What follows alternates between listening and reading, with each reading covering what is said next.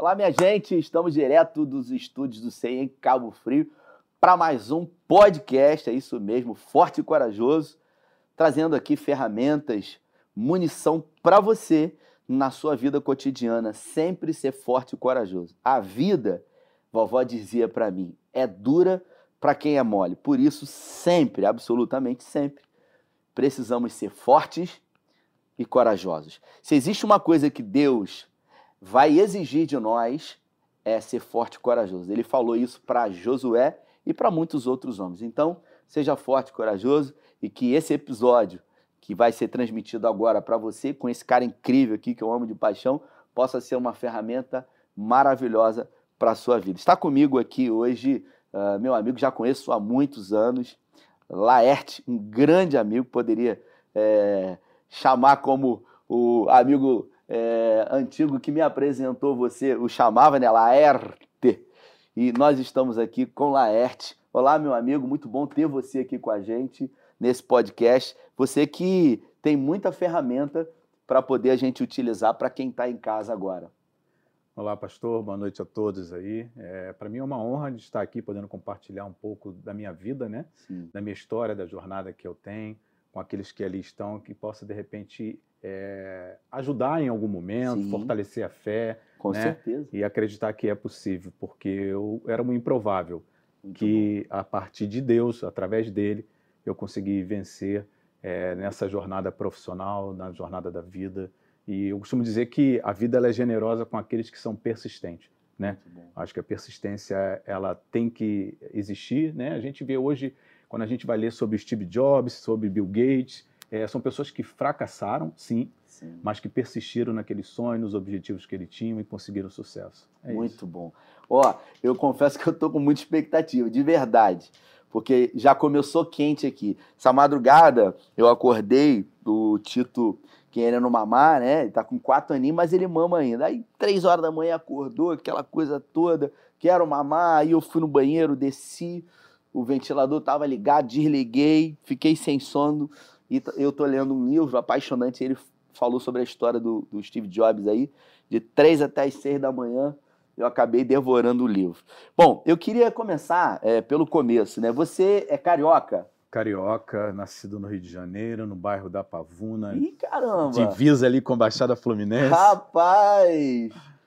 Então e... você é oriundo de lá, nasceu ali. Lá, nasci lá. Uma família tradicional, seus pais? Fala um pouquinho é, pra gente. Uma família tradicional, muito humilde, Sim. né? A gente, de fato, é uma família muito humilde, mas aonde eu extraí e consegui é, é, receber dos meus pais é, exatamente a, uma educação de que o que é correto, de que é possível, de que a gente pode, de muito fato, bom. vencer. Entendeu? Muito bom. Seus pais já eram cristãos? Meu pai, ele lia a Bíblia, né? Ele tinha como é, algumas pessoas iam até para minha casa estudar a Bíblia com ele. É mesmo? É, mas ele não professava mesmo uma, uma fé é, é, assim cristã, né? Ele tinha a Bíblia como, como, como um livro realmente de, de orientação, de busca, né? Cara, que coisa mas, curiosa, né? Mas a gente, nós éramos católico, aquele católico, você não tem uma religião, eu sou católico, uhum. né? Mas, Mas ele tinha, muita... essa sede pela palavra. Tinha, tinha. E você acha que isso veio de onde? Então, pastor, assim, eu não me lembro, né? Porque assim, o meu pai quando quando na verdade me teve lá, eu já ele já era de uma muita idade, né? Uhum. A diferença era muito grande. Você tem quantos irmãos? Eu, sou, eu tinha uma irmã que faleceu, uhum. né? E agora só tô eu mesmo. Meu pai e minha mãe são falecidos também. Sim. E aí, o seu pai, quando você nasceu, ele tinha quantos anos? Então, quando eu nasci, meu pai já tinha 57 anos. Sim, ele faleceu com? Ele faleceu com 78. Entendi. E aí você 11 foi... anos, só de mais ou menos Entendi. 12 para... Você foi criado ali 21, na... 21, quer dizer. Você tinha 21 anos quando ele é, faleceu. Isso. Você foi criado ali na Pavuna. Na Pavuna. E o seu pai sempre, seu pai e a sua mãe sempre foram os seus maiores incentivadores. Sim, sim. Você, quando era pequeno, você tinha algum sonho assim de ser alguma coisa? Sim. É. O meu pai ele era motorista oficial do Ministério da Aeronáutica, né? E muitas das vezes. Ah, ele era militar. Não, ele não era militar, era civil, na civil. verdade, ah, né? Sim. Ele, ele só era motorista civil. E assim, todo mês que ele recebeu o pagamento, ele me levava junto com ele lá, né? E eu, eu ia ali no, no aeroporto Santos Dumont, era o terceiro comar, comando da, do Ministério da Aeronáutica. E eu ia lá com ele e eu, e eu ficava vendo aqueles aviões ali, ele me levava para poder conhecer Sim. e eu tinha um sonho de ser piloto de avião. É mesmo? É, esse era o meu sonho. Era o meu sonho de ser piloto de avião porque aquilo ali me fascinava um pouco, aquele, Você aquele tinha ambiente. quantos anos? Você lembra? Ah, acho que isso aí com sete, oito anos eu já começava a vislumbrar isso. Sim, aí você via aquele ambiente ali, se sentia atraído por aquilo ali, todo mês ele te levava. Todo mês. Todo Certo. mês, no, no dia do pagamento dele, porque naquela época são muitos anos, né? Aham. Você recebia realmente em espécie o Aham. pagamento, né? Então ele me levava lá e aí a gente tinha por hábito é, comer um pastel com caldo de cana, coisa que eu adorava. e, e esse desejo, esse anseio, ele foi até quando? então, até, até alcançar a idade é, para o alistamento, né? Sim. Eu falei, pô, quero servir na aeronáutica, eu vou me Certo. alistar lá e vou ver se eu consigo dali conseguir é, realizar o meu sonho. Né? Mas antes disso, assim, é, por ser uma família humilde, já desde cedo eu, eu trabalhava, tinha minhas Quantos viradas ali. Ó, para você ter uma ideia, com, eu fui pequeno jornaleiro com 12 anos de idade. Pequeno jornaleiro, tinha essa profissão, essa nominação. É, pequeno jornaleiro. Fazia o que o pequeno jornaleiro? Então, pequeno jornaleiro, na verdade, a gente já acordava de madrugada, por isso que a madrugada está na minha vida, né? Eu acordo de madrugada tranquilo. A gente vai falar sobre isso daqui a, gente, pouco. a gente acordava, eu com 12 anos de idade, acordava às 4 da manhã e a gente ia para uma banca central ali na Pavuna mesmo. A gente tinha que casar jornal. O que, que é isso? Ele vem em tabloide e você tinha que fazer aquele casamento até ele virar o próprio É jornal. mesmo? A gente casava os jornais, depois pegava o jornal, você entrava no caminhão, ele colocava numa banca onde você trabalhava. Entendi. E ali dos meus 12 anos de idade, por 4 anos até 16 anos, eu trabalhei como pequeno jornaleiro e estudava. Não deixei de estudar porque eu, eu queria algo para mim, eu queria pro- profissionalmente querer realizar o meu sonho, Sendo incentivado pelos pais. sendo incentivado pelos meus pais. Certo. E aí, com 16, Aí com 16 anos eu fui ser office boy. Fui office boy de uma, de uma eletrônica, consertava aparelhos de, de som, de TV. centro da cidade ali? Não, na Baixada Fluminense. Certo. Sendo da cidade, ficou na minha vida porque como eu era boy, eu tinha que ir lá na República do Líbano, que fica no, no centro do Rio de Janeiro. Aham. É uma rua que só tinha componentes eletrônicos. Tudo que você precisava comprar para consertar uma TV ou um som, lá que você Certo. encontrava, né? E aí, por eu ser office boy, aí começa a entrar o banco na minha vida. Ah, Por eu ser office boy, eu fazia banco. entendi. E aí, você, naquela época, você só conseguiria pagar suas contas no banco onde você tinha conta. É mesmo? Porque não existia essa tecnologia ah, toda, cruzamento Tinha- de... não, Entendi. tinha que ser só na própria agência. E aí eu ia todo dia naquela agência. Tinha conta para pagar, ia lá naquela agência, pagava e ficava vendo as pessoas trabalhar no banco e aquilo me fascinou. Ou seja, Mais do que da aeronáutica? mais do que da aeronáutica, porque eu via que da aeronáutica era o meu sonho inicial, Ah, mas eu via assim um pouco um sonho distante, porque para ser piloto de avião você tinha que fazer um curso que era muito caro. entendi. E eu via que aquilo para mim no momento estava um pouco distante. Entendi. E aí eu comecei a me fascinar por ser bancário. Eu tinha pouca idade, ainda não conseguia ser, né? Mas aquilo tudo ali me, me fascinava. Eu falei, Sim. caramba, eu quero ser bancário, porque eu via aquele ambiente, aquele ambiente de fato eh, mexia comigo. E aí eu fui avançando na idade, né? Aí comecei a perguntar como é que eu fazia para trabalhar no banco, porque eu via que o office boy poderia trabalhar com uma idade um pouco mais abaixo, né? Certo. E aí foi quando eu comecei a, a- a conversar com algumas pessoas, entender o que, que era necessário, né? E certo. naquela ocasião você só precisava ter o primeiro grau, grau concluído, né? E se você quisesse se destacar, você tinha que ter um curso de datilografia. Ver, Hoje Certo. ninguém sabe o que, é isso, né? Então eu vou, eu vou, ó, é, a gente vai chegar nela já já, né? Vilminha tá aqui, a esposa do Laerte, mas eu vou fazer já a primeira prova de fogo para você. Se você lembra a sequência das letras, como é que era? Você lembra? Ah, SD. Botava aquele pano preto e é você isso tinha que mesmo, digitar. é isso mesmo. E aí com, com- ali você se informou, obviamente. É, assim, eu precisava ter esse curso, né? Então, vou ter que me preparar. Certo. Pô, se eu quero tanto entrar para ser bancário, a primeira coisa que eu tinha que fazer era me capacitar. Qual era a minha capacitação? Datilografia. Sim. Aí eu falei, como? Vou fazer um curso de datilografia. Fiz um curso de datilografia. No Senac, curso- na época? Não, no curso chamado Imperador em São João de Meriti. Sim. Aí fiz meu curso de datilografia e aí foi quando eu cheguei para ele e falei assim, cara, eu já tenho curso de datilografia. Lá no banco. É, eu já tenho curso de datilografia e como é que eu faço para poder entrar no banco? Aí o cara falou assim, cara, você tem que fazer um currículo. E aí entreguei o currículo. E aí passou-se mais alguns anos, nada. Você já tinha quantos anos aqui? Aí eu já estava com 17 para 18. 17 para 18. Aí passou-se um ano, um ano e meio, nada aconteceu. Aí eu me alistei. Aí eu me alistei Na na, aeronáutica. aeronáutica. Aí me alistei na aeronáutica, né? E aí foi aquela relação no E início. serviu mesmo. Não servi porque eu fiquei pouquíssimo tempo lá. Eu falei, cara, isso não é para mim. E aí eu conversei com meu pai. Meu pai tinha muito conhecimento no Ministério da Aeronáutica. Falei, pô, pai, isso aqui não é para mim. Eu não quero ficar aqui. Eu quero ser bancário. Eu vou ter que Uma ficar um ano, um ano e pouco. relação pesada. Aí meu pai conseguiu, com o Tenente Coronel Almeida, eu me lembro até o nome dele hoje, a minha dispensa antes do tempo. Olha aí. Aí eu saí. Quando eu saí. Você vê o cuidado de Deus ali? Já?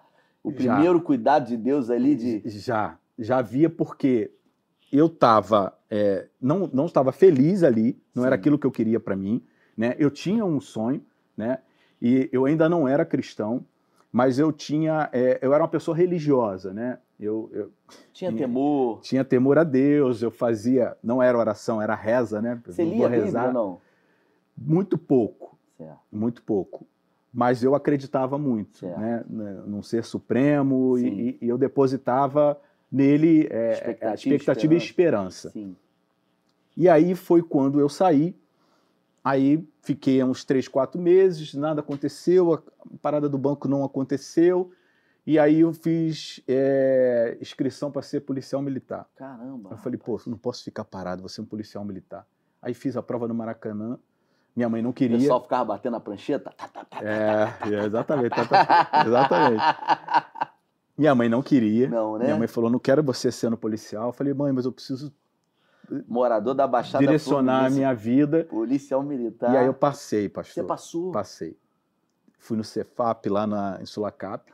Fiz os exames todos.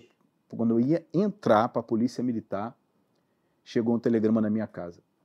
Eu não tinha telefone, Aham. telegrama. Hoje as pessoas não sabem nem o que é telegrama. É verdade. O telegrama veio. Explica aí o pessoal. É verdade. É, Tem é. muitos adolescentes que estão assistindo que não sabem o que, É. é. O que, que era telegrama? Era uma forma de correspondência urgente, né? Quando que queria se comunicar com alguém Aham. e mandava um telegrama, o correio entregava lá na sua No casa. mesmo dia, acho, né? Era no mesmo dia. Mesmo dia. Era no mesmo dia. E aí chegou um telegrama. E aí minha mãe falou assim: ó, chegou aqui isso aqui para você. Quando eu olhei do Unibanco, Olha aí. aí quando eu abri, me convidando para fazer um processo seletivo. Caramba. Aí eu falei, pô, é isso que eu quero. Eu já tinha sido aprovado na polícia e tinha que me apresentar. Sim. um mês depois. E aí eu fui lá na Rua Uruguaiana, 94, décimo andar, lembro como se fosse hoje, né? 37 anos atrás. Caramba. Aí eu- Alguém, antes de você ir pro, pro Unibanco, alguém disse pra você que era loucura? Você, porque você tinha acabado de passar. Aham. Teoricamente, você seria um funcionário do Estado, eh, você teria mais estabilidade do que você trabalhar num banco eh, privado. Perfeito. Alguém disse pra você nesse momento, pensa bem. É, sempre tem, né? Aqueles que, de fato, é, você tem um sonho, você quer, Sim, aqueles acham que querem depositar a segurança ou a esperança em coisas ou instabilidade. né? na verdade, é, quando eu falei que eu estava querendo entrar em banco, de fato existia uma rotatividade muito grande. Né? O banco demitia muitas pessoas e contratava, demitia e contratava. E achavam que seria uma coisa muito curta a minha, a minha vida profissional dentro do banco, porque muitas pessoas a gente via que, cara, tu entra aqui, daqui a pouco o banco está te mandando embora. Mas eu queria, eu queria viver aquela experiência, eu queria viver aquele ambiente, né? sim. E aí eu fui lá, fiz a entrevista, e aí, de novo, ó, agora você tem que aguardar em casa que você vai receber um telegrama se você foi aprovado. Aí beleza. Aí uma semana Mas depois. você já tinha se desligado da. da... Da polícia? É. Não. Não? Escuta aí. Eu tinha um mês para me apresentar na Polícia Militar. Ah, E eu fui lá, uma semana depois, fiz. Faltavam, na verdade, 20 dias o prazo para mim se, apre- me- se apresentar na na Polícia época Militar. fazia teste físico não? Teste Já físico. tinha feito. Já tinha feito. Corrida, eletrocefalograma, exame médico, tudo, tudo. Era para se apresentar já para ser recruta. Certo. E aí, é, dez dias depois, eu recebi o telegrama em casa. Ó, levar carteira profissional, isso, isso, você Uau. foi, foi aprovado. Incrível. Aí eu tive que ir no Cefap, lá na Solacap, e falar, ó, não quero mais ser policial militar, assinei lá, não quis, e comecei a trabalhar no banco. Incrível. Com 18 anos de idade. Que data foi essa? Você lembra? Lembro, não tem como esquecer. 2 de dezembro de 1984, 2 de dezembro de 84. Incrível. E ali você começou no centro da cidade, sendo a no cidade. Rio de Janeiro. Rio de Janeiro. Primeira carteira assinada como? Como escriturário, né, na verdade. Você era É, escriturário. é. E ali você começou o seu o seu trabalho lá Isso. no banco. A minha vida profissional começou Certo. ali de fato. Muito bom. Aí ali você foi crescendo. Em qual momento que Cristo entrou na sua vida?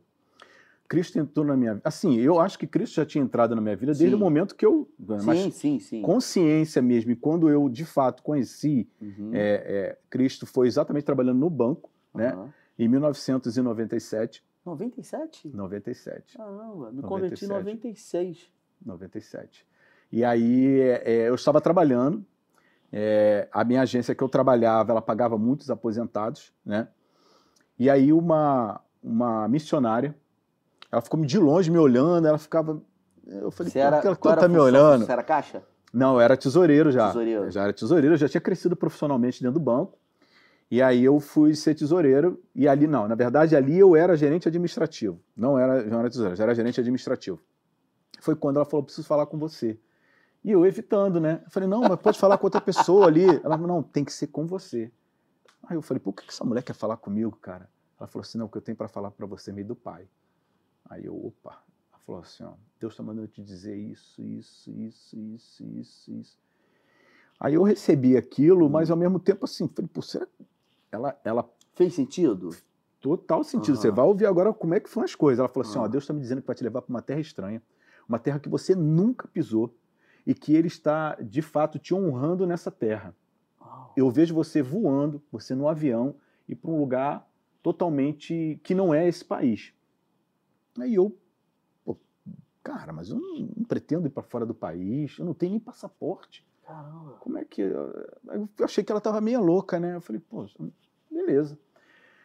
A gente trabalhando no banco, a gente tem algumas campanhas, pastor Sim. né, alguns programas, né? E aí um programa que chamava GAD Performance, tá?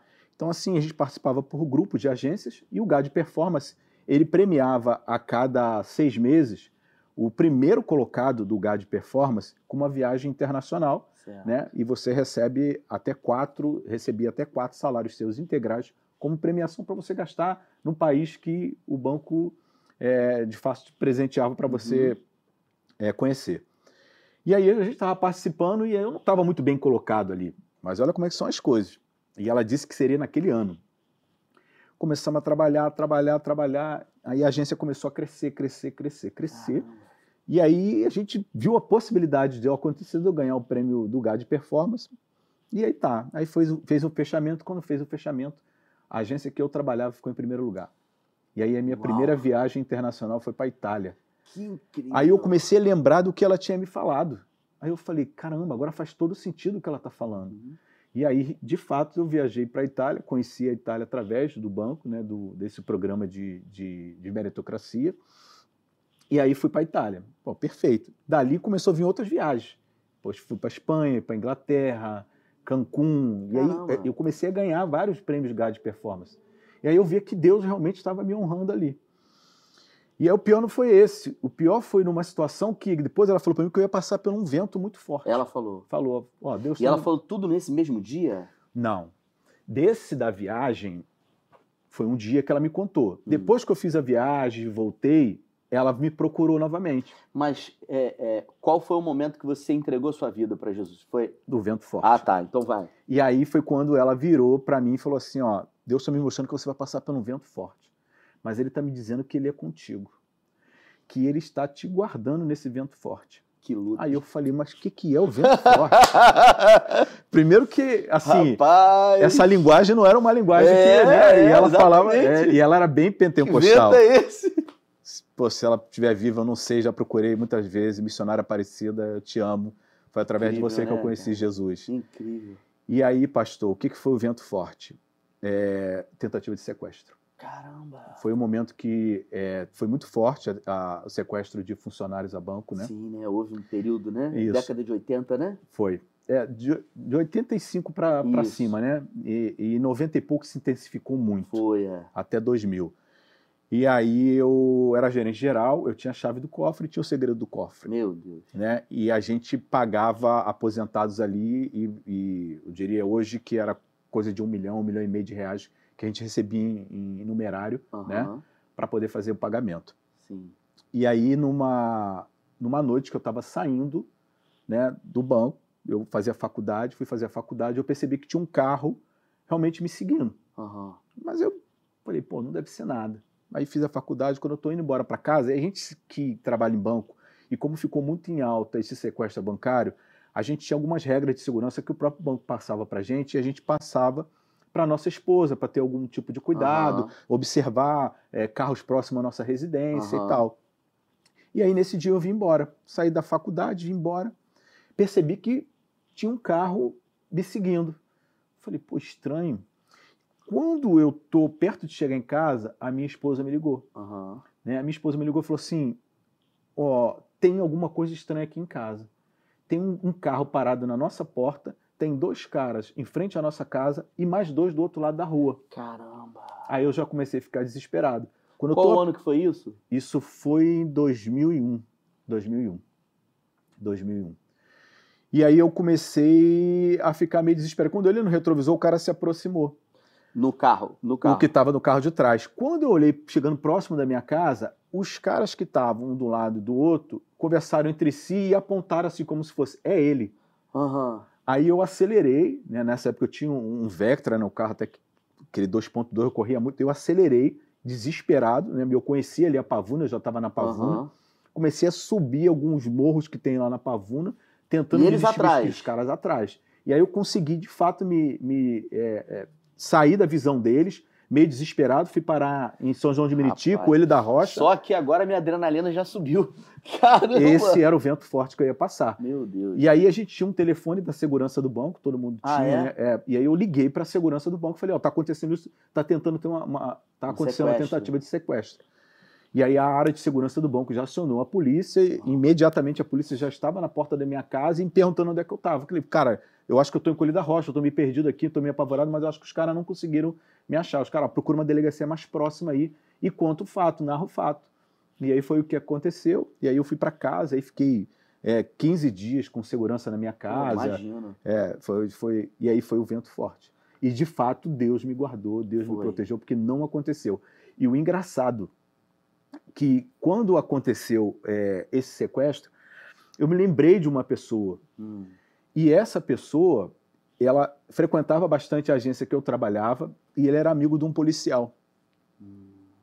E aí, pelas câmeras do banco, o banco conseguiu identificar que essa pessoa esteve lá fazendo várias é, é, observações e ele foi preso por tentativa Olha. de assalto em Volta Redonda. Caramba.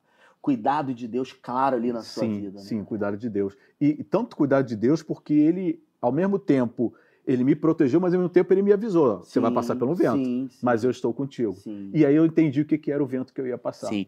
E como é que foi esse processo até você se render a Cristo? E aí foi quando ela me procurou. Ah. Ela voltou na agência, que ela É recebeu mesmo? a aposentadoria dela lá, Como é que era o nome dela? missionária Aparecida. Não era um anjo, não, gente? Era um Meu anjo, Deus era um anjo. Eu tenho certeza que era um anjo. o quê? E aí foi Até quando. você não conseguiu achar ela? Ah. Não, eu cheguei a ter- Sim, caminhar sim, junto sim, com ela e tudo, né? Ah, tá. E foi quando eu aceitei Jesus com Ah. ela. Ela tinha uma congregação muito pequena lá em Nova Iguaçu. Nova Iguaçu. Nova Iguaçu, ficava num monte, Sim. né? E a gente subia monte, fazia aquilo. E aí foi quando ela perguntou se eu queria aceitar Jesus. Eu aceitei Jesus ali Na igreja. na igrejinha dela, Aham. né? E foi quando eu comecei a me apaixonar de fato Certo. pelo, pelo evangelho. Certo. E quando que a Vilma entrou na sua vida? A Vilma entrou na minha vida em 2003. 2003. Conta um pouquinho pra gente aí. É, a gente trabalhava na mesma agência, Olha aí. né? E eu já estava divorciado, né? É, e aí a gente, assim, foi foi uma paixão meio primeira vista mesmo, Sim. sabe? E aí a gente começou o nosso relacionamento ali. E aí vi que era de verdade, né? Que, Aham. que de fato. é, e ela também já tinha um temor do Senhor, né? A Vilma é, tem essa característica mesmo, né? De cristã. E foi ali que começou, assim, foi uma das melhores coisas da foi minha depois vida. de você ter aceitado a Jesus. Depois, foi depois. É. E a gente caminhava junto. Entendi. A gente caminhava junto. Então numa- foi, foi um- numa- você diria que foi um bônus, assim? Foi, Jesus foi uma deu premiação, assim, uma premiação. Uma premiação, né? Foi a melhor premiação. A Meritocracia. Melhor, a melhor premiação. Não, não mer- meritocracia não pode ter sido, né? Porque é graça, É favor graça, e merecido, é graça, né? é graça, é graça. né? Lembrando que a Vilma tá aqui nos bastidores. O Glautinho tá com a gente aqui. Glautinho? Tá com a gente? Ele aí tá, tá nos bastidores aí. Mateuzinho, puder dar um microfone pra Vilminha aqui, só pra ela dar um oi, né? Final, depois de tanto, tantos elogios, né? Eu queria que a Vilminha pudesse falar aí com a gente um pouquinho, né, sobre isso. Mas antes, me fala uma coisa. E ali, naquela congregação, você uh, se rendeu, aceitou a Jesus, Isso. né, e começou a, a minha caminhar caminhada. aí. Foi ali que começou Entendi. a minha caminhada. Entendi. Ali que eu comecei, de fato, ter mais proximidade, mais relacionamento com o Senhor. E aí eu percebi de que o Senhor já cuidava de mim já há muito tempo. E aí você começa a juntar né, as peças e as coisas que vem acontecendo na sua vida nessa jornada toda. E a gente viu o cuidado de Deus o tempo todo. Entendi. A, a Vilma já era cristã ou não? Nesse momento? Já, já era cristã, já frequentava. Já era? Se eu não me engano, ela frequentava. Mas eu não me lembro. Mas a gente caminhou junto É. é, numa congregação lá na Pavuna, né? E aí depois teve as outras congregações. Ela, ela tá com o microfone na mão. Queria que ela falasse um pouquinho. Vocês não vão ver, mas vão ouvir. Vilminha, depois de uma declaração dessa de amor aí, né? O que, que você tem a dizer, né, de 2003? O que, que foi isso para você na sua vida? Ai, meu Deus. então, é, primeiro dizer que eu sou fã número um desse cara, né? Incrível. E quando as pessoas contam a história dele, dizem que são amigos dele, que conhecem, eu sempre penso assim: nossa, as pessoas admiram tanto, e assim, quem convive e quem sabe de fato a pessoa incrível que, ela- que ele é, e eu testifico isso, sou eu, né? Isso. Eu, minha filha, que estamos o tempo todo, moramos É. debaixo do mesmo teto, a gente Verdade. compartilha das mesmas coisas. Então, assim, é, eu amo a história dele, ele tem uma Sim. história muito linda, é de admirar mesmo. E de 2003 para cá, é, cara, a minha vida, assim, a- gente vive os melhores dias, né? Eu tenho vivido os melhores dias Muito de bom. 2003 para cá. A gente tem uma história incrível junto, a gente já passou por muita coisa Sim, e, e vencendo sempre Muito em bom. Cristo, né? E então é isso. muito Nossa bom. história é muito linda. Muito bom. Fala um pouquinho pra, pra mim, Laerte. E aí, logo que vocês se conheceram em 2003, quando é que vocês se casaram? Foi logo depois, dois anos depois. Dois Dois anos anos depois, depois. Vocês, se, vocês se casaram e ali começaram a caminhar junto naquela comunidade de fé ali. É. Ficaram ali até quanto tempo? Pastor Sérgio foi quanto tempo? Dois anos. Sim. Dois anos.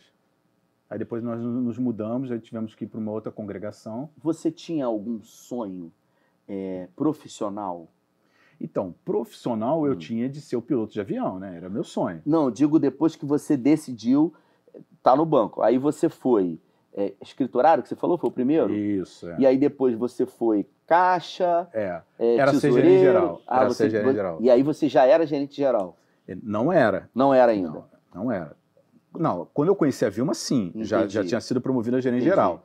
Né? E aí eu tinha, eu tinha muito é, é, em mim, pastor, assim, eu acho que quando você quer, Certo, você tem que se preparar, se capacitar e buscar aquilo que você quer. certo. né? É, Se o meu alvo, de fato, era ser gerente geral, o que, que eu precisava para ser gerente geral? Entendi. E aí eu fui buscar isso, né? E o que, que eu preciso? Qual é, qual é a qualificação que eu preciso ter? Qual é a capacitação e os conhecimentos técnicos Você que eu fazia sua precisava? parte. Fazia isso à parte, né? Me preparei para Aham. isso. E aí eu fui muito novo, né? Me chamaram de, de menudo, eu fui promovido de fato muito novo É mesmo? a ser gerente geral, aí, aí os mais antigos, porque o banco naquela época você tinha que ter uma certa idade, maturidade para alcançar o cargo de gerente geral. Para você ser gerente geral de uma agência é muita responsabilidade. Trabalha com pessoas, dá resultado. Então, assim, não é fácil, né? Certo. É de fato muita pressão. Você, lembra com quantos anos de, de, de banco que você foi? Não. Então, com 31 anos de idade, eu fui a gerente geral e eu tinha é, 11 anos de banco, 12, 12 anos de banco. Isso é muito precoce. 12 anos, sim, naquela época sim. Sim. Para aquela época era. Entendi. Naquela época era. Certo. Depois que você assumiu, você tinha outros sonhos? Sim. Eu queria ser. Aí, gerente geral já tinha alcançado. Hum. Falei, cara, eu quero ser superintendente. Uhum. Eu quero buscar ser superintendente e, quiçá, ser diretor do banco. Certo. Até porque eu era backup de diretor, né? Eu tinha um desempenho tão bom que quando o diretor entrava de licença, eu ficava no lugar do diretor de Certo. licença lá no centro do Rio. De licença não, de férias, perdão. No centro do Rio, é, na- eu lembro até hoje, Rua do Ouvidor, número 91, sétimo andar, e aí ficava toda a diretoria do banco lá. Então eu, eu falei, pô, é possível, eu como backup estou aqui, então eles conseguem enxergar em mim alguma qualificação, né? Enxergar em mim que eu tenho um potencial. Entendi. E aí, quando a gente ia almoçar, ia almoçar todo mundo junto, com o diretor e tal. E aí era aquele ambiente, né, que eu falei, pô, cara, eu quero, eu quero buscar isso para mim, mas primeiro eu tinha que ser superintendente para depois ser, ser diretor. Entendi. Agora eu tenho uma pergunta aqui, porque assim, até agora, Vilma tá aqui com a gente, Glautinho. Antes disso, Glautinho, como é que tá aí o, o, o pessoal? É, fala um pouquinho pra gente aí, pessoal que tá, que tá no chat aí, como é que tá a interação aí? É, a galera tá aqui, ó, já começou a mandar as mensagens. O pastor Alexandre Barreto está aqui. Boa noite, meu grande amigo grandão. É. É. a Michele Barreto também, meu amigo querido. Você que está aí, quer fazer uma pergunta, botar uma sugestão, contar algum testemunho, pode colocar aqui que a gente vai estar lendo Maravilha. ao vivaço. Maravilha. Eu tô ouvindo essa história, né? Que é uma história emocionante, de vários livramentos, de coisas incríveis. Mas eu queria te perguntar, assim, porque é, até agora foi uma história de, de só sucesso.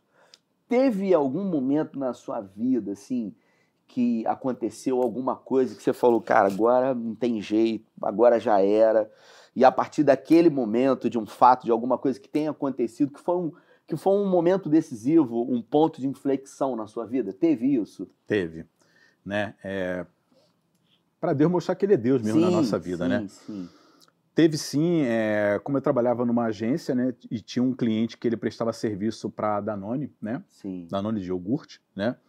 E aí é, ele me ofereceu colocar um caminhão é, consignado lá na Danone. Certo. Aí eu falei, cara, mas como é que isso funciona? Cara, esse é um plano B para você, você tem um- uma renda por fora e paga muito bem. E aí ele trouxe alguns números e eu, né, como bancário, a gente fez conta. Aham. Investimento é de X, o retorno é de Y, cara, a conta fecha. Aí eu falei, pô, beleza. Eu falei, cara, mas deixa eu orar ao Senhor para ver se o Senhor tá nisso. É Aham. o famoso plano B que a gente quer ter, né, e tal, se Aham. acontecer alguma coisa. Aham. Aí eu orei ao Senhor. Falei, Senhor, se for da tua vontade, é, esse, esse projeto vai ser aprovado, o caminhão vai ser aprovado. O investimento era 150 mil no caminhão, É. Lembra? zero Volkswagen, lembra um o- 15 o ano que foi? 180. Só pra gente ter ideia de valor, que 150 mil hoje já é muito dinheiro. Mas, né? Lembro, lembro porque isso foi em 2000. Eu já estava com a Vilma, isso foi 2002. 2002. Foi em 2002. E aí foi lá, né? O que, que aconteceu? A ficha, ela foi recusada. Porque eu tinha que agregar o caminhão a um CNPJ. Certo. Aí o cara, não, meu CNPJ tá legal, eu faço declaração, tudo direitinho. A ficha foi negada, foi recusada. E você orou o Senhor. Orei ao Senhor. E Falei, na se não for da tua você falou o quê? se não for da tua vontade, que isso seja recusado. e, eu, e eu fazia análise de crédito no banco. Ah, você fazia, sabia como que funcionava. Fazia como é que funcionava. Quando eu olhei, eu falei assim, cara, vai ser aprovado. Falei, pô, esse cara tem uma análise boa, um score bom. Eu falei, pô, vai ser aprovado. Foi negado. Aí o que, que eu fiz? Eu falei, e aí a gente, como ser humano, a gente é meio ganancioso às vezes, né?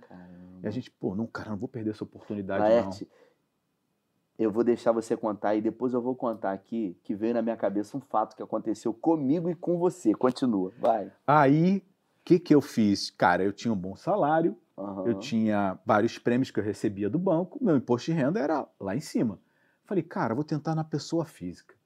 Eu tinha uma poupança, um dinheiro guardado, uma Certo. reserva, né? Eu falei, cara, não vou financiar 100%. Eu vou dar 20%, que era 30 mil, de, 30 mil reais de entrada, e vou financiar o resto.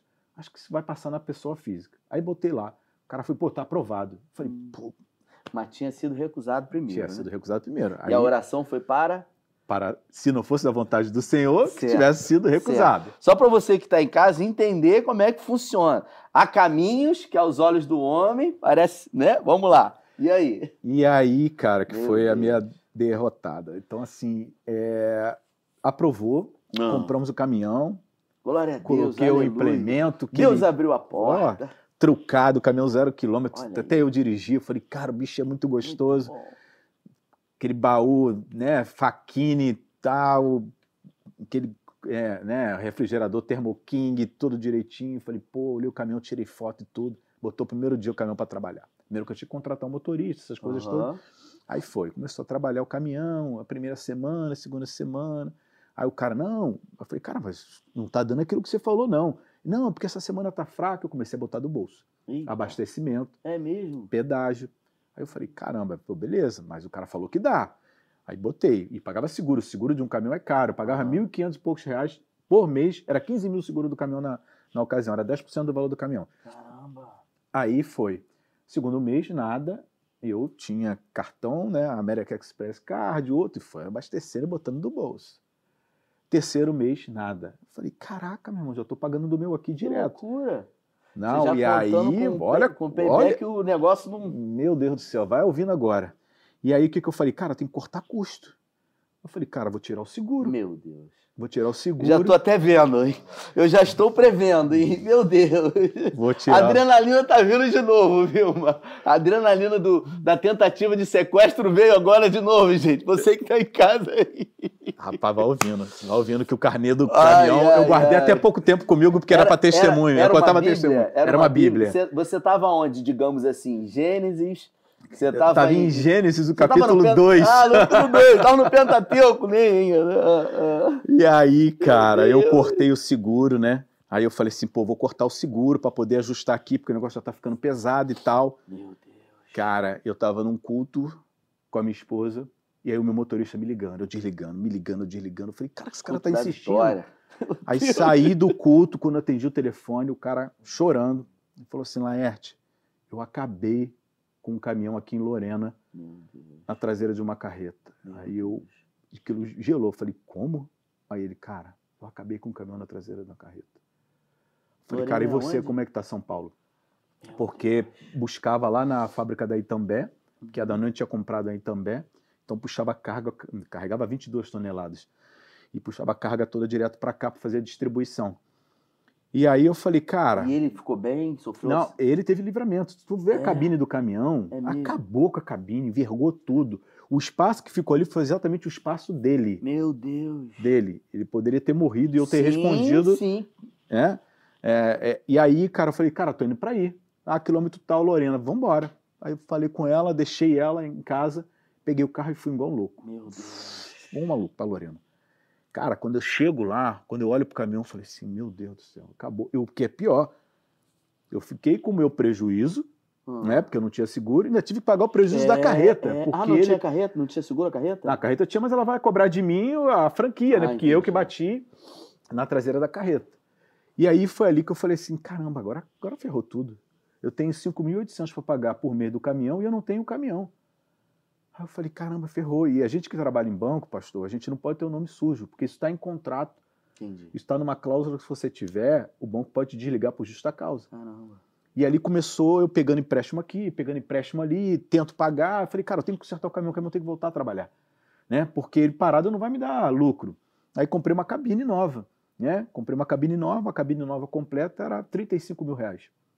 Comprei a cabine, parcelei, Deus. comprei, botei o caminhão para rodar. E aí aquela situação, né? Paga e não paga, paga e não paga, paga e não paga. Aí começou a enrolar tudo, meus cartões de crédito começaram a estourar, empréstimos começaram a pipocar. E aí me baixou uma, uma depressãozinha, comecei a ficar muito mal. Mal em casa, mal no trabalho. Aí você achou que, que não ia ter mais jeito, assim? Achei que não ia ter mais jeito. Eu já estava morando em Friburgo, Ah, tinha é. aceitado um desafio para ir para Friburgo, né? É, assumi uma agência muito grande lá. E a gente estava caminhando numa Eu já congregação mudei lá. até de posição aqui. Olha só aí. E aí Já você vai ver como é que Deus é, como é que Deus está sendo, foi e, e é na minha vida, né? Caramba. E aí eu falei assim, caramba, isso é uma questão de momento, eu vou ser mandando embora. Falei, não tinha mais o que fazer, cara. O Não nome já tinha. estava sujo. já estava sujo. Cheque devolvido, nome sujo. Eu falava, caramba, amor, vai ser uma questão de tempo. E aí o meu diretor me ligou. Falou assim, cara, preciso que você venha aqui no Rio, porque ficava lá no Rio, né, a diretoria. Preciso conversar com você. Aí eu falei pra Vilma, eu falei, caramba, acho que vou ser desligado hoje. Ai, ai, ai. Qual foi Mas qual- antes Ah, disso, deixa eu te ah. contar outra coisa. Eu vim orando, pedindo ao Senhor. E a gente foi num culto. Não, mas deixa eu entender aqui. Você orou lá atrás para que, se fosse a vontade dele, as portas fossem fechadas. Deus fechou. E, E eu Meu Deus! Então fui é pelos isso, né, fundos. cara? Muitas vezes a gente faz isso, né? Exatamente. A gente ora, Deus, Deus faz e a gente ainda pega um atalho, né? Exatamente. E aí, fala. E aí a gente estava indo numa, na igreja Maranata, lá em Nova Friburgo. Ah, E nesse dia tinha um pregador de fora. certo. A gente na igreja e né, eu nunca deixei de, de, de ter fé e buscar Certo. a minha esperança no Senhor. Ah, E esse pregador de fora, quando ele me viu, ele me ap- apontou assim e desceu. Aí veio, Meu parou a Deus. pregação e veio. E aí começou a falar Uau. línguas e traduzindo, falando língua e traduzindo. E ali eu, eu percebi que era Deus. que Deus estava falando assim, que ó, que estou falou? eu hoje acabando com o teu sofrimento e enxugando todas as suas Meu lágrimas. Você estava quantos meses vivendo essa angústia? Você lembra? Uns dois meses, eu acho, Meu três, dois para três meses. Eu é- tinha um carro isso zero, era- até vendi o carro, entreguei o carro. Isso era uns eu três anos já, né? Porque não dormia, né? Não, não dormia. Você, vende... Você ficou sem carro? Fiquei sem carro, pensei em andar a pé. E É eu, tinha, eu, tinha, eu me sentia constrangido, porque eu estava numa cidade pequena, Aham. todo mundo me conhecia como gerente geral, ela sabe disso. Quando eu ia trabalhar, eu ia num ônibus, com aquela terno, pasta Aham. 007. Alguns clientes desciam e falavam assim: Ué, vai lá pro banco, eu vou te dar uma carona. Eu quero teu carro. Eu falei: ah, meu carro tá consertando. Não era. Aham. Eu não tinha mais carro. Sim. E aí eu passei com a minha filha, minha filha era- tinha um ano, e- não tinha nenhum ano de idade, minha filha tinha meses, eu ia com ela num ônibus cheio, né, em pé, deixava ela na creche e ia trabalhar, mas eu não tinha mais energia. Aquilo me consumiu. anos? Ela ia fazer um aninho, tinha meses. Caramba. E eu não tinha mais vontade, sabe? Porque aquilo me consumia de noite, de noite, de noite. Eu falei, vai chegar a minha hora, vai chegar a minha hora. E, eu, e a Vilma trabalhava em Nova Friburgo também. É o preço, né? é o preço É da a- desobediência. É, é, é, é, a, eu é a- orei, eu é a pedi. colheita, né? Exatamente, exatamente. Caramba. E aí, pastor, aquele pregador, quando veio, quando Deus falou comigo, eu falei: caramba, aquilo me deu um ânimo, um renovo. Dois dias depois, eu recebi a ligação do meu diretor. Aham. Mas olha como é que Qual são foi a palavra dele? Ele disse? Ele disse que estava Deus entrando né, nesse negócio e resolvendo para provar que ele era Deus na minha vida Entendi. e que estaria enxugando as minhas lágrimas, porque eu só chorava, né? Entendi. Ah, Foi a segunda maior experiência. Porque a segunda primeira foi, a o do vento. Isso. E essa. Essa foi. E escuta essa. Como é que Deus é tremendo. Ele não trabalha com lógica, na verdade. Ah. A gente acha que tem que ter uma lógica. Olha aí, mas gente. Deus não trabalha com lógica, não tem que se entender. Então, na verdade, dois dias depois eu recebi a ligação. Mas eu, ao mesmo tempo, falei assim: caramba, você mandar ele embora. Uhum. O cara tinha falado dois dias antes comigo que Deus. Eu, eu, eu não, eu não liguei uma coisa na outra. Eu achei que era o meu desligamento. Aí eu falei pra ela: ó, tô indo pra lá e eu acho que hoje eu vou ser desligado. E aí cheguei lá, aguardei, aí o diretor me chamou na sala dele, aí chamou a secretária dele. Aí ele pegou um envelope e falou assim: cara, me explica isso aqui. Era todas as restrições que estavam no meu nome. Aí eu falei: caramba. Aí eu tentei explicar, mas eu só chorava. Aham. E aí expliquei toda a história para ele, contei a história. Aí ele falou: Cara, eu gosto muito de você. Mas você sabe que isso aqui não tem o que fazer, né? Isso aqui é desligamento. Aham. Aí eu falei assim: Eu sei. Ele falou assim: Cara, mas eu não vou te desligar, não. E ele tá ainda? Tá ainda? Tá, mas tá no Banco Safra. Entendi. E aí eu falei assim: ele falou assim: Deixa eu ligar pro, pro Tadeu Sassi, que era o, o diretor executivo do banco, Aham. e contou a minha história. Eu já me conheci porque eu- toda vez que eu recebia prêmio lá em São Paulo, esses diretores que me entregavam prêmio, você aqui de novo, você... então passei a ficar conhecido. Uma que Deus faz as coisas. Caramba. Uma coisa puxa a outra e há uma lógica nisso aí. Aham. E aí ele falou assim, cara, eu vou tentar te ajudar. Qual é a tua dívida toda hoje? Aí eu falei, cara, é essa. Aí ele, tá. Aí ligou pro diretor de crédito do banco e falou assim, ó, tô com um cara aqui, Amanda do Tadeu Sassi, que é o diretor executivo do banco. Eu preciso que você faça um negócio para ajudar ele. Uhum. O salário dele é esse. Não pode passar de tantos por cento do salário dele para que ele possa viver tranquilo. Aí o cara falou assim: não, vamos fazer isso, isso, isso. Cara, fez um empréstimo para mim em 48 meses, sem juros, Uau. liquidou todas as minhas dívidas. E ele falou assim: ó, cara, não erra mais. Entendi. E esse, esse, essa pessoa, ele era um cristão ou não? Não. Um cuidado de Deus mesmo. Cuidar de Deus. Não era cristão. Não era cristão. Deus Foi uma- usa pessoas. O pastor foi uma exceção que ninguém nunca viu no banco. Quando eu conto isso, eu falo: caramba, é Deus. Eu creio, isso. eu creio que é Deus. Não tem dúvida, né? É. E aí, olha como é que são as coisas, como é que Deus é tão, tão é, é- é tremendo na, na nossa vida. Aquilo ali voltou a me dar ânimo, né? Eu Sim. voltei a ter brilho Quando nos você- olhos. Quando você disse isso pra Vilma, qual foi a reação? né? Nossa, a gente chorava junto, agradecendo a Deus, né?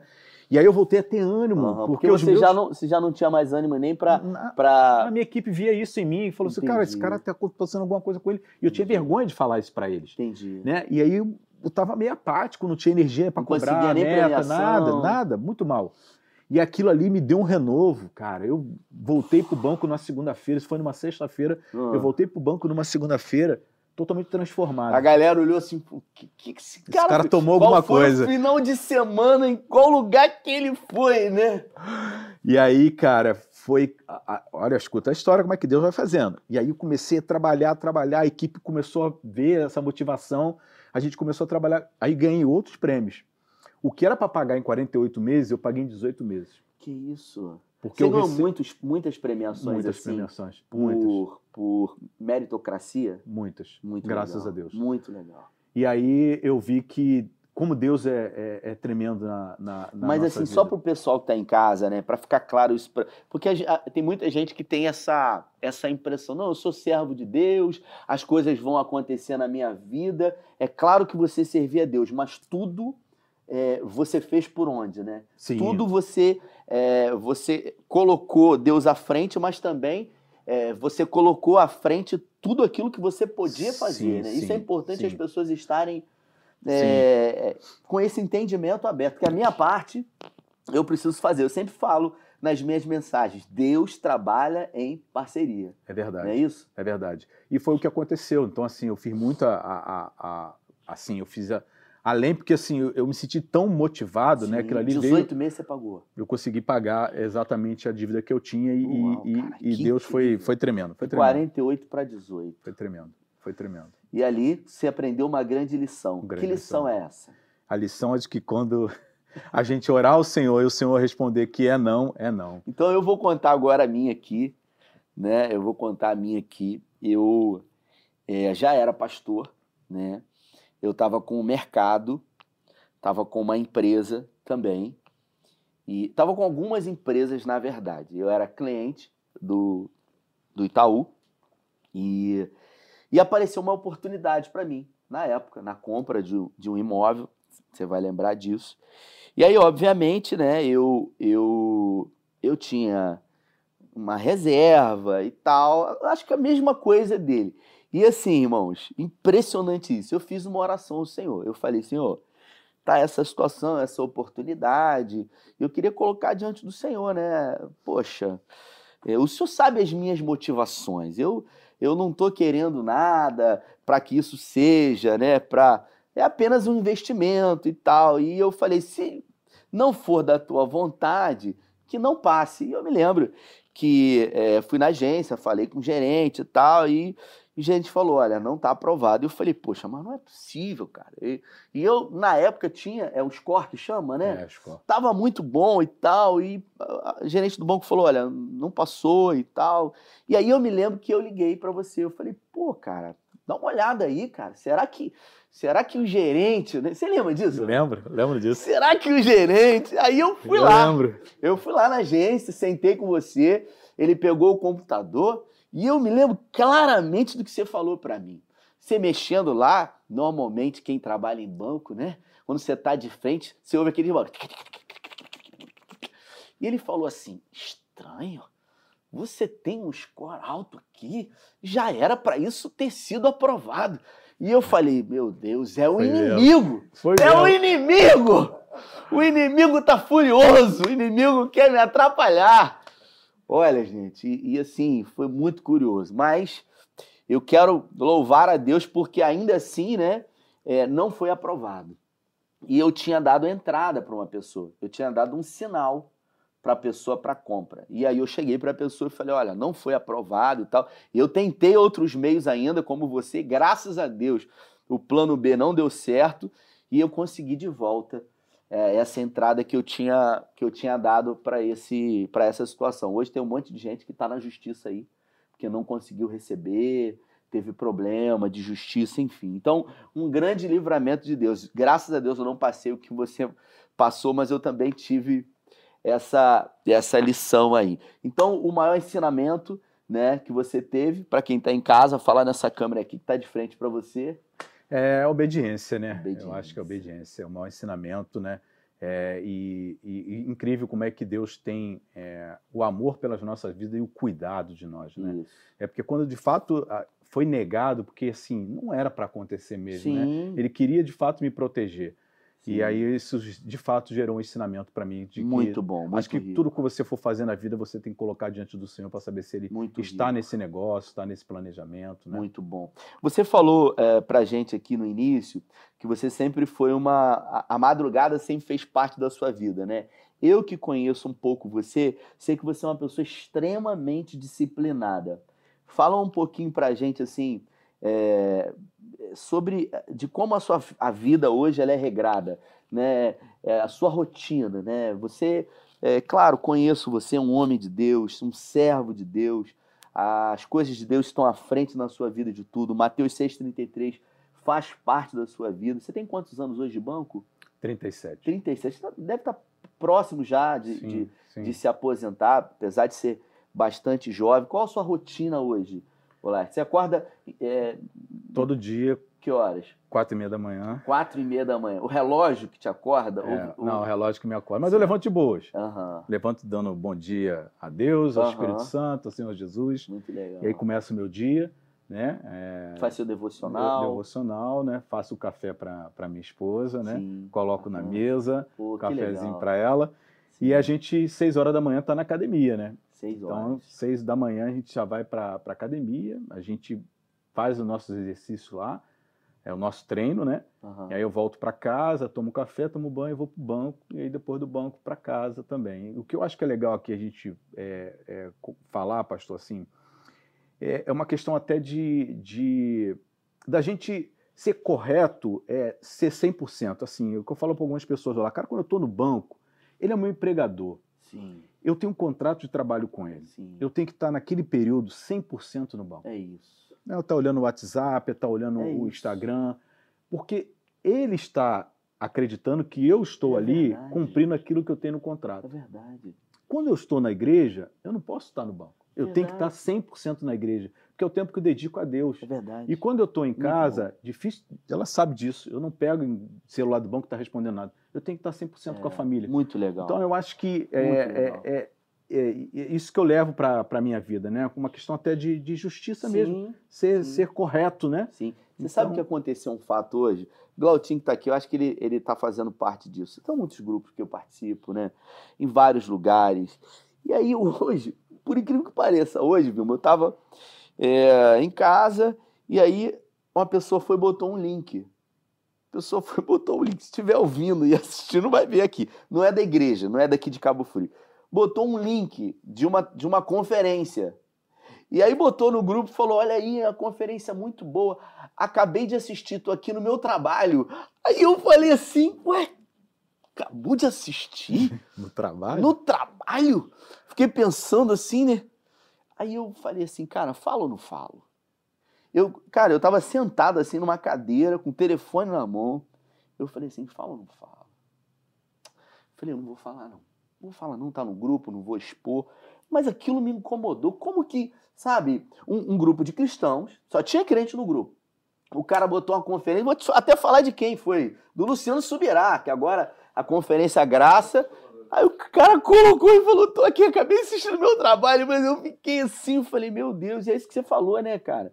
É, um- isso é um tipo de semente, não é? Sim, sim. Você vai colher, cara, Sim. não é? Você está roubando o tempo daquele É. que é dedicado, né? Se é o Exatamente. tempo do teu trabalho, é o tempo do teu trabalho. Se é o tempo de Deus, é o tempo de Deus. É o tempo da família, é o tempo da família. Exatamente. A gente não pode misturar as coisas, sabe? É. É, eu- isso me incomoda, de fato me Sim. incomoda muito. E, apre- E ela, ela mesmo fala, a Vilma fala, eu mando zap pra você, você não responde. Eu, Cara, dificilmente Aham. o pastor Barreto, que deve estar me assistindo, te amo, meu amigo.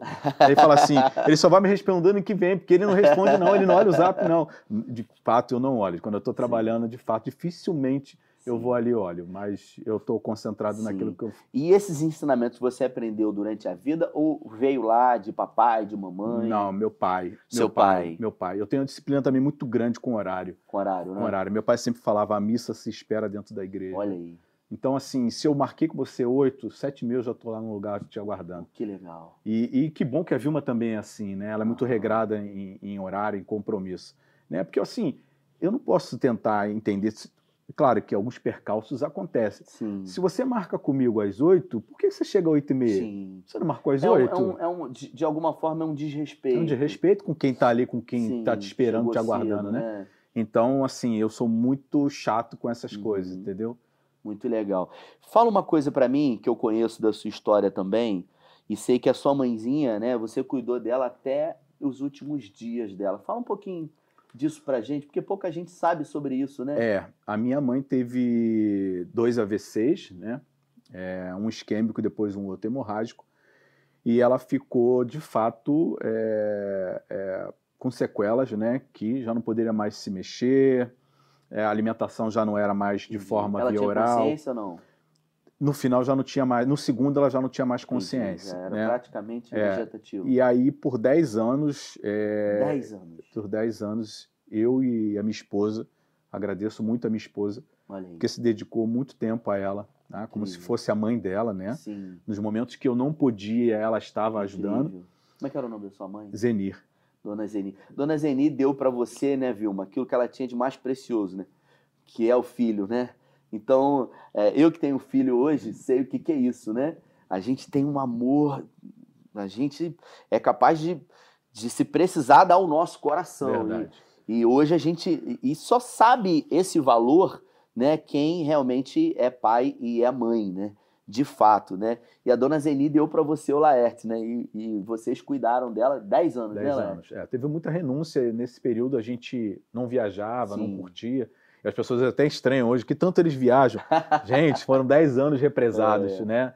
E hoje a gente de fato aproveita bastante. Sim. Mas a gente não podia, porque tinha que ter, ter aquele todo cuidado com ela, Você tinha né? quase que um, uma UTI Home- ali, é, uma, uma- é, com home care mesmo Home dentro de care, casa ali, isso. né? tinha que cuidar dela, né? E, e, de fato eu não me arrependo, porque Sim, o que ela fez por mim, é, acho que eu não, não paguei a metade do que ela fez por mim. A minha mãe me ensinou muito com. Ela não tinha muito estudo, mas com atitudes, Olha com que atos incrível. de amor, sabe? É, e a gente sabe que o amor ele é, é a linguagem universal, é, né? poderoso. E, e o amor ele transforma todo qualquer tipo de situação. E foi dela que eu, que eu tive esse cuidado, esse amor e de, de acolher. Minha mãe acolhia as pessoas em casa, né, de uma forma assim maravilhosa. E eu aprendi isso com ela, vivendo junto com ela, né? Aí eu falei, cara, agora tá na hora de eu retribuir tudo aquilo É que ela me isso. deu. E aí, de É- boas, é- eu fazia. E Deus é tão bom, pastor, Aham. tão bom. Porque assim, é, Deus tirava o meu olfato no momento que eu tinha que cuidar dela, que né, Sim, sim. se defecava toda, Sim, e que as pessoas sentiam e eu não sentia. entendi. E eu fazia de boa toda a limpeza, que ela se sentia constrangida com aquilo tudo. entendi. E eu dava banho nela, fazia, cara, e do momento que eu saía, eu voltava. Incrível, Entendi. incrível, porque era um negócio meio É, constrangedor, eu, eu difícil. vivo isso hoje. né? difícil, é difícil. Você que caminha com a gente aqui, sabe que eu falo assim, absurdamente, sobre o legado que a minha avó deixou, né? Verdade. Muitas é, palavras a todo momento eu cito. E ela, curiosamente, teve um AVC, né? Hoje ela está com 96 anos, está acamada. Ela realmente bastante debilitada, não é tão lúcida. Poucas são as vezes que eu vou lá, eu vou duas vezes semana. Quem cuida dela é a minha mãe hoje, né? Que minha avó me criou, mas a minha mãe é que cuida dela e, e mais alguns irmãos que, que estão ali cooperando, né? Duas vezes por semana vou lá, é, dou banho nela, dou comida para ela. Mas assim, é, é- é o que você falou, eu sinto, de estar ali, a- é, mesmo ela não me reconhecendo, mesmo não fazendo o menor sentido para ela, mas para mim, pelo que ela fez, né? E tudo o que eu fizer ainda é pouco É pouco, é verdade. porque eu só sou o que sou é, por todo o investimento, por todo o cuidado, né, por tudo que foi feito na minha vida. Né? Você que está assistindo a gente aí sabe ou deve conhecer um pouco da minha história, né, dos abandonos que sofri e realmente foi ela que fez. Isso é, é incrível, né? E eu acho que o mais extraordinário é, da nossa vida em Cristo é saber, no caso, a sua mãezinha já está nos braços do Pai. Um dia a gente vai estar todos juntos novamente. né? Verdade, graças Isso é, a Deus. sua, sua mãe, ela, ela partiu para a glória quando? Foi 21? 21, né, amor? Foi no- ela passou pelo Não, Covid? Chegou a passar não, no não, Covid? Não, não, não. Janeiro de 20. Janeiro de 20. Janeiro de 20. O Covid foi, foi março, né? Foi março. Março de Foi 20. dois meses depois. Fala um pouquinho para mim agora, trazendo um pouco nessa ótica, né, é, é, que você trabalha, né, você está nesse, nesse mercado financeiro, né, posso dizer assim, é, lida com muitas empresas, tem é, realmente acesso a muitos empresários. O que, que você pode dizer, Laerte, sobre esse cenário onde muita gente hoje é, é, fala sobre esse pós-Covid, sobre esse tempo de crise, você que ao mesmo tempo deve ter acesso a muitas pessoas pessimistas, mas também a muitas pessoas otimistas, né? A gente está num ano de eleição, eu é, não sou uma pessoa é, que falo muito sobre esse processo político, entendo é, que nós, como cristãos, temos que fazer o nosso dever cívico, mais especificamente, eu acredito que a nossa vida ela não vai mudar segundo uma esfera política. Nós é que determinamos. O que, que você podia falar para a gente sobre esse cenário aí, sabe? É, sobre as expectativas de uma vida melhor, Laerte. Assim, pastor, a, a Covid, ela trouxe uma transformação, né, de forma muito acelerada, né? É, e aí, hoje a gente vive num, numa, numa transformação tecnológica é, que a gente poderia jamais imaginar e isso não, não volta mais atrás. Esse processo, a tendência dele é se acelerar cada vez mais. A gente fala muito hoje em metaverso, né? E falando um pouco de cenário, como é que está o nosso cenário hoje? Né? A gente tem é, um cenário hoje é, econômico desafiador. Sim. Por que desafiador? A gente está falando de eleições, a gente está falando da guerra da Ucrânia, Sim. A gente está falando de desabastecimento de alimento no mundo e o Brasil tem sido o celeiro, inclusive, é. né? Tem sido destaque, né? Por estar tá abastecendo e a gente tem que se orgulhar de ser Sim. brasileiro, de ter o nosso país como um dos maiores produtores de alimento do mundo. Falta um pouco isso, né? No, no, brasileiro, é, né? É verdade. Se fosse, no, se né? fosse um americano lá, eles é. estariam estendendo a bandeira o tempo todo. É. E, e aí o que, o que a gente desenha para esse ano e ano que vem, a gente consegue perceber alguns números muito positivos do certo. próprio país, né? Algumas pessoas, algumas correntes aí contrárias que de fato não querem não querem o bem do nosso país, não estou falando aqui de partido de, de nada, a gente está falando de números, né? De fontes do. IBGE, fontes do Banco Central, que indica que as coisas estão, estão melhorando. E aí tem pessoas que. É, um, é, aquela forma de enxergar o copo meio cheio e meio sim, vazio. Sim, sim. Algumas só enxergam o copo meio vazio. E aquelas que já enxergam o copo meio cheio, que são bem otimistas quanto ao cenário. E a gente vê, de fato, algumas empresas é, de ramos semelhantes. Uma está indo muito bem e a outra está indo muito mal. Interessante. Como é que a gente consegue é, é, explicar? Uhum. por que, que na mesma região, né? No mesmo cenário, no mesmo ambiente, outras vão, umas vão bem e outras não Sim. vão bem. Então, a gente é, parte do princípio de gestão também, né? Um pouco de, de, de gestão do negócio, de conhecimento do negócio, conhecimento e visão do mercado. E a gente consegue, de forma otimista, a gente enxergar a oportunidade. Toda crise, ela gera uma oportunidade. Toda crise. Toda crise gera oportunidade. A gente, quando teve crise da é, é, é, hídrica, que é da, da, da, da energia, Sim. não sei se você vai lembrar disso, a gente trabalhava com lâmpadas incandescentes, era incandescente para todo mundo. E aí foi uma corrida para a lâmpada fluorescente, fluorescente tudo é. quanto é lado. O cara que produzia a lâmpada isso fluorescente, aí. que dificilmente algumas pessoas compravam, o cara vendeu tudo. Isso aí. Né? Então, assim, é você é, é, analisar e enxergar e identificar os sinais.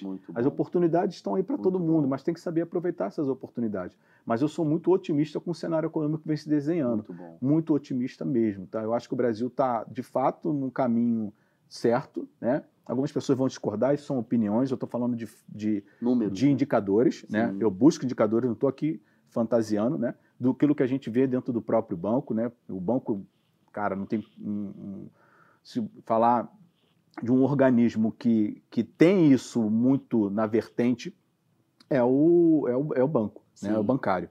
Né, que... Hoje você ocupa qual função, Lete, no banco? A gente falou tanto de, de saltos que você deu para o pessoal é, que está vendo. Hoje eu trabalho no segmento empresas do Itaú, uhum. é um banco muito segmentado, só trabalho com pessoa jurídica, né?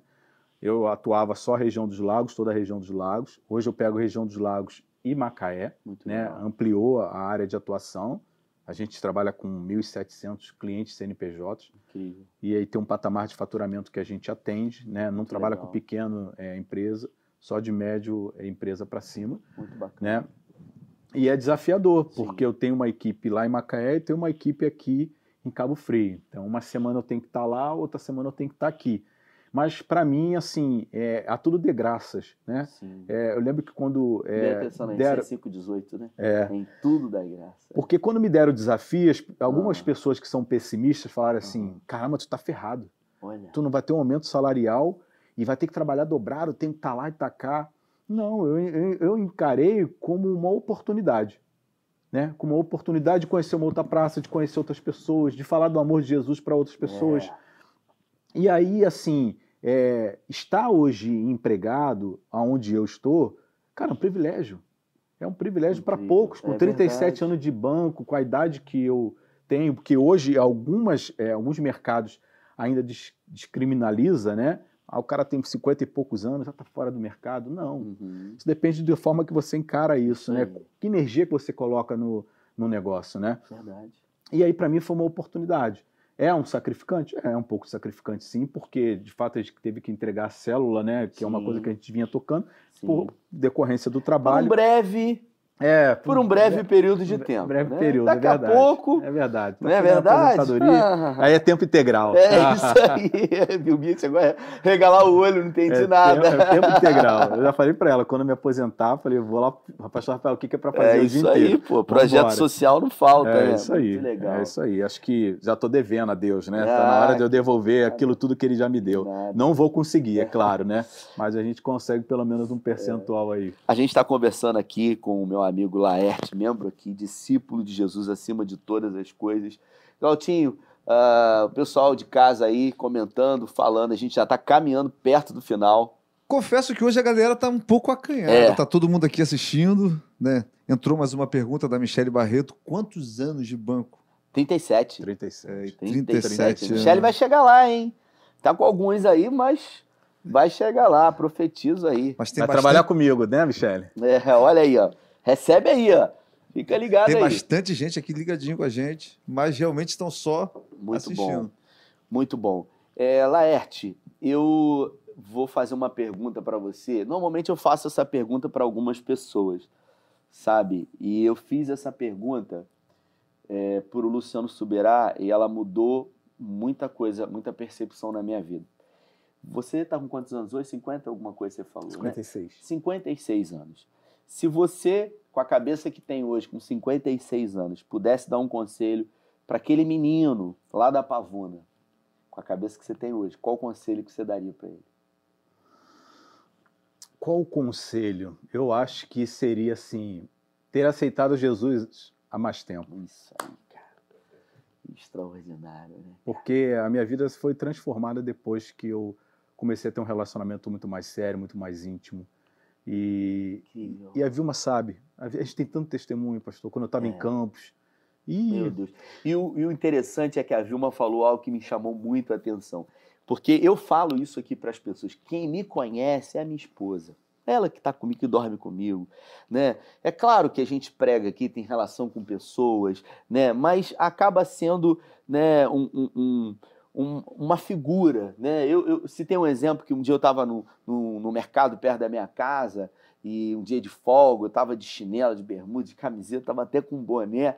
E a irmã, eu tô percebendo assim, na, sabe, na, na, na visão lateral, uma pessoa me olhando assim, aí eu fui ver ela, pastor, aí me olhou de cima embaixo assim, né? Não te reconheci. Aí eu falei, não, tô a paisana, né? Eu, como você que trabalha no banco, sempre com aquela roupa, às vezes a pessoa vê na academia, né? Nunca viu de estranho, outra é, roupa, né? Então a pessoa tem aquele estereótipo é, né? Mas a verdade é que quando a esposa, quando o marido, quando os filhos testificam verdadeiramente, não tem, porque ali dorme, acorda quando tá bem, quando tá mal. Isso é poderoso, poderoso demais, né? Isso é, isso é incrível. Então tá aí um conselho para você, ó.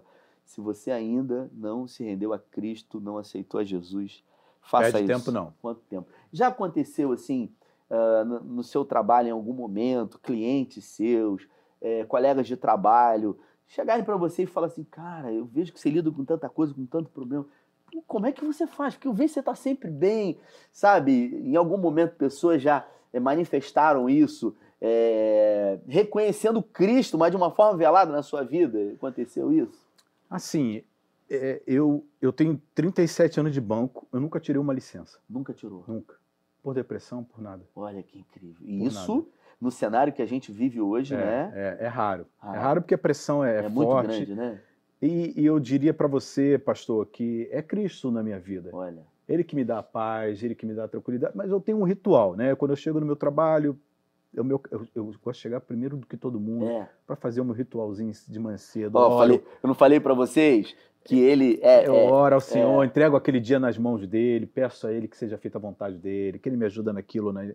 E assim, e, e você sabe que em banco não é fácil. As É. pessoas vêm às vezes com quatro pedras na mão achando que você é o culpado, É. não quer nem saber e É. ofende mesmo. E aí as pessoas conseguem, como é que você consegue? Cara, eu não consigo.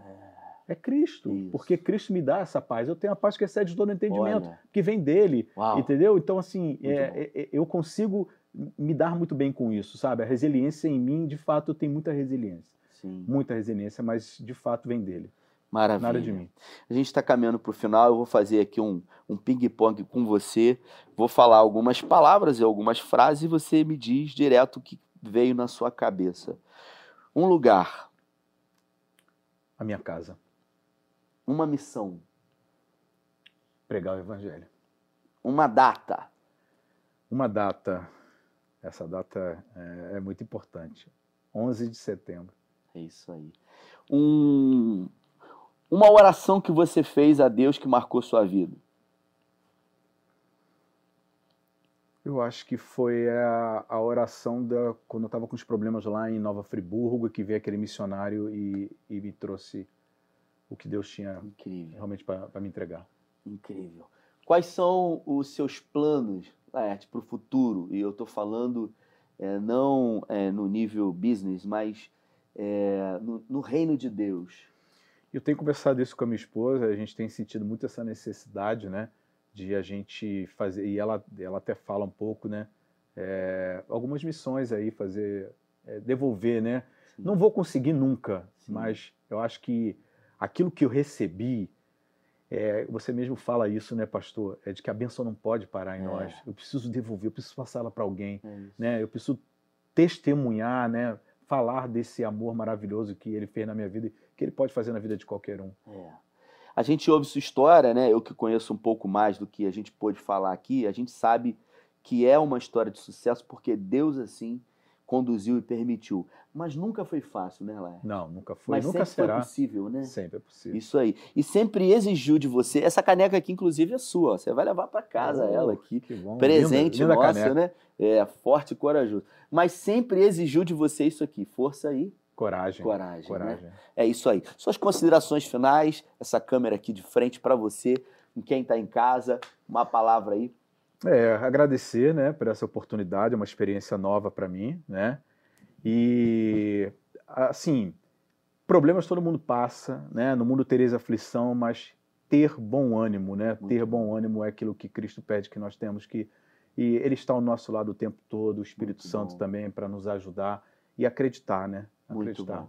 Muito bom. É isso aí. Se você nos acompanhou até aqui e edificou a sua vida de alguma forma, curta, compartilhe, mande esse link para pessoas que você possa edificar. Um simples gesto como esse pode ser, como o salmista disse, lançar o pão sobre as águas e depois de muitos dias o achará.